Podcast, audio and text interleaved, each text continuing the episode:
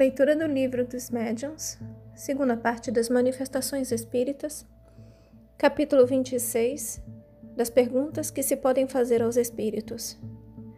Esse capítulo ele inclui alguns subtítulos, observações preliminares, perguntas simpáticas ou antipáticas aos espíritos, perguntas sobre o futuro, sobre as existências passadas e vindouras, sobre interesses morais e materiais, sobre a sorte dos espíritos, sobre a saúde, sobre as invenções e descobertas, sobre os tesouros ocultos, sobre outros mundos. Observações preliminares. Item 286. Nunca será excessiva a importância que se dê à maneira de formular as perguntas e ainda mais à natureza das perguntas. Duas coisas se devem considerar nas que se dirigem aos espíritos: a forma e o fundo.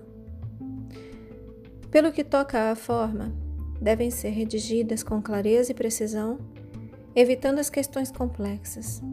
Mas outro ponto há, não menos importante: a ordem que deve presidir a disposição das perguntas. Quando um assunto reclama uma série delas, novamente, quando um assunto reclama uma série delas, é essencial que se encadeiem com método, de modo a decorrerem naturalmente umas das outras.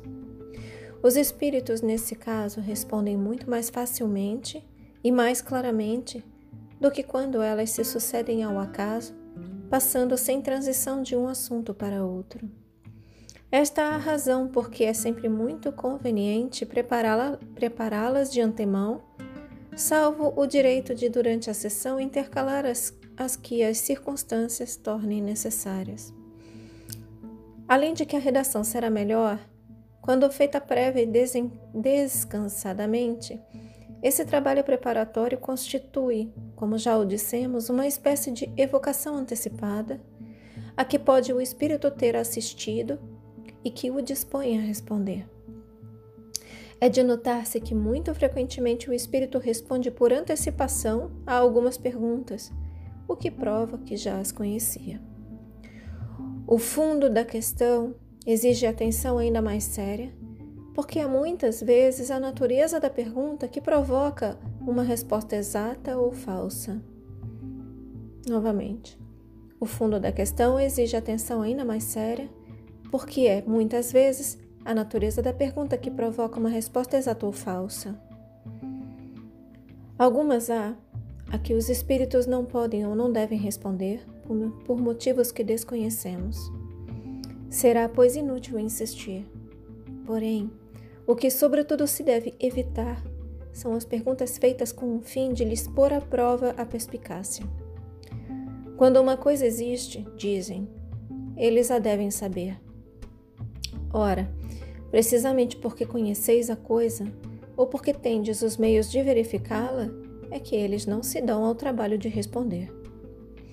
Essa suspeita os agasta e nada se obtém de satisfatório. Não temos todos os dias exemplos disso entre nós, criaturas humanas? Homens superiores, conscientes do seu valor, gostariam de responder a todas as perguntas tolas que objetivassem submetê-los a um exame como se foram estudantes? O desejo de fazer-se de tal ou tal pessoa um adepto não constitui para os espíritos motivo de atenderem a uma vã curiosidade. Eles sabem que a convicção virá cedo ou tarde, e os meios que empregam para produzi-la nem sempre são os que supomos melhores.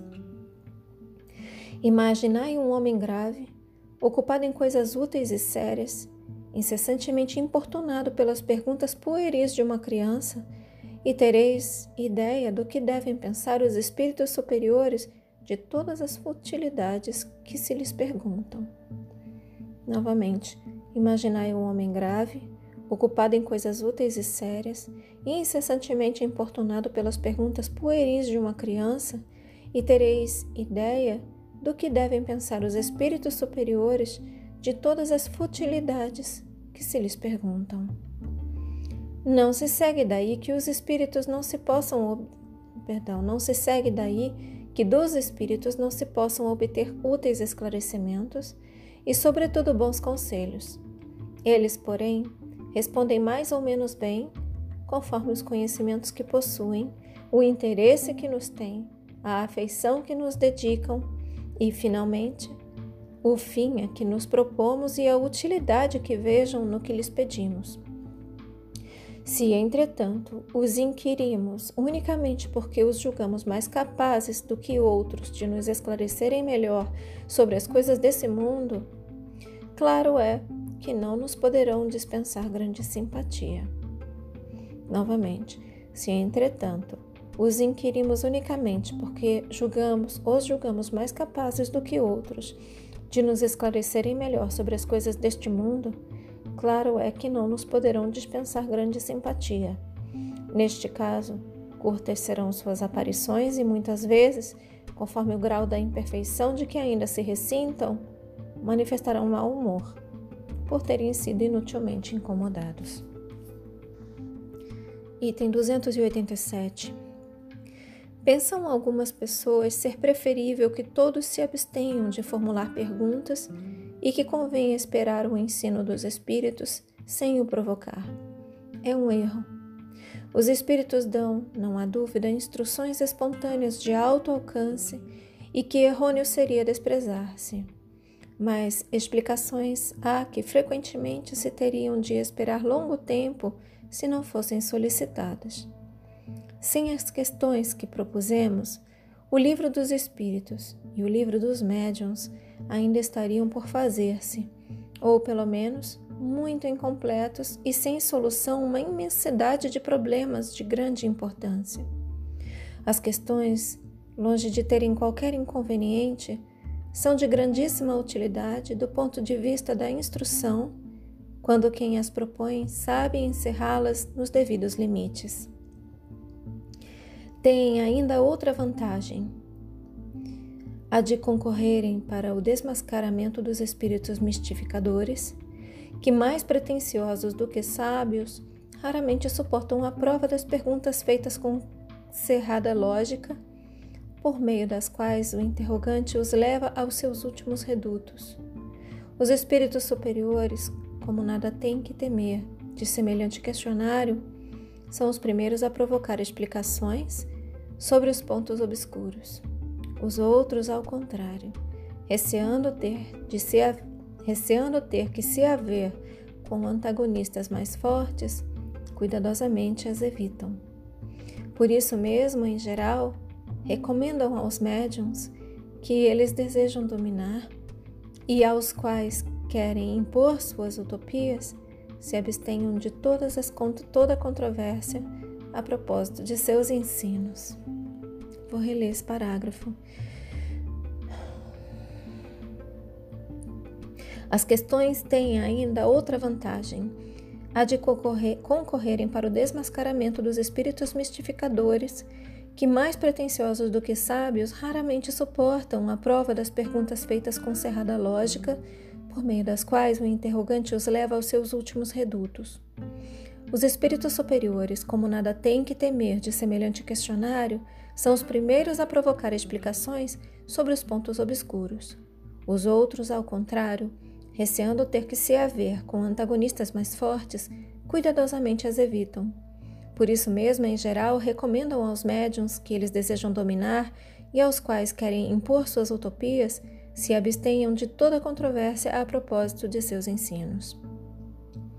Quem haja compreendido bem o que até aqui temos dito nesta obra, já pode fazer ideia do círculo em que convém se encerrem as perguntas a serem dirigidas aos espíritos. Todavia, para maior segurança, inserimos abaixo as respostas que eles nos deram acerca dos assuntos principais sobre que as pessoas pouco experientes se mostram em geral dispostas a interrogá-los. E aqui Narayane falando. A gente vai começar na próxima leitura. E aí a gente vai para os próximos itens desse capítulo. Perguntas simpáticas ou antipáticas aos espíritos, perguntas sobre o futuro sobre as existências passadas e vindouras, sobre interesses morais e materiais, sobre a sorte dos espíritos, sobre a saúde, sobre as invenções e descobertas, sobre os tesouros ocultos, sobre outros mundos. A partir da próxima leitura. Fechem os olhos. Permitam que essas palavras se aprofundem em vocês. Assumam a intenção de contemplar por mais algum tempo sobre essas palavras. Expressem gratidão aos seus guias, mentores, protetores e anjo guardião. Expressem gratidão a Deus. Agradeçam a si mesmos pela continuidade na leitura. E eu também agradeço a vocês pela oportunidade. Boa noite. Namastê.